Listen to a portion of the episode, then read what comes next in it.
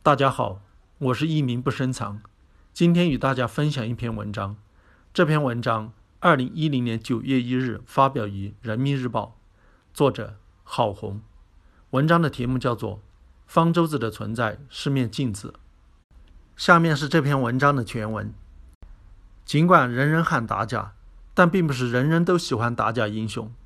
方舟子被袭后的舆论反应就证明了这一点。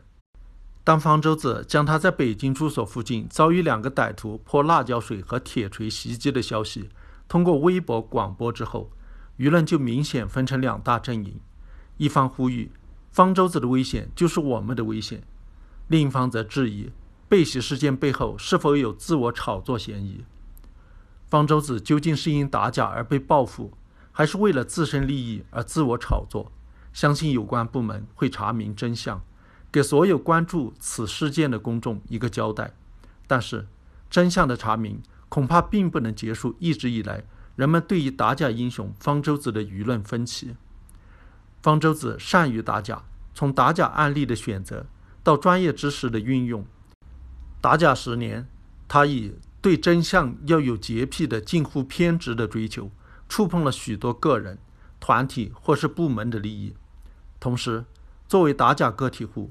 方舟子的打假带有强烈的个人色彩，其独来独往的风格、嫉恶如仇的个性，都跟和而不同的文化传统格格不入。如果再由于受其个人价值观、知识面的影响，追求的过程偶有瑕疵，就更容易撩拨起苛求苛求者的社会心理，引来旁观者的动机质疑。而这还不是公众对方舟子十年打假行为最为困扰之处。更大的纠结在于，人们渴望知道真相，但是当真相总是以这样非正常的渠道被揭露，当事实总是需要经过如此极端的方式被呈现，面对这样的真相，人们不知该是喜还是悲。一方面，人们为方舟子一次次的打假而欢呼；另一方面，人们却又为每次打假事件的虎头蛇尾而沮丧和犹疑。比如学术领域的许多打假。大多数也是不了了之，轰轰烈烈的打假往往以响亮的掌声和喝彩为开端，尴尬和失望的沉默为结尾。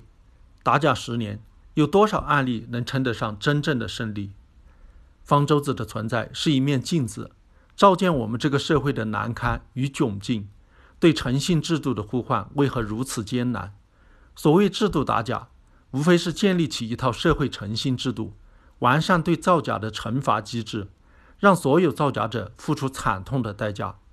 倘若学术造假者被开除，永远被排除在学术圈之外，文凭造假者的职业生涯因此被截断，造假之风还能如此猖獗吗？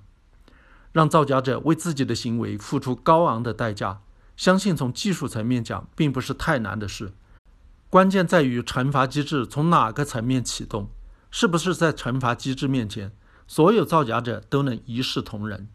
遗憾的是，在这方面我们始终没能跨出实质性的一步。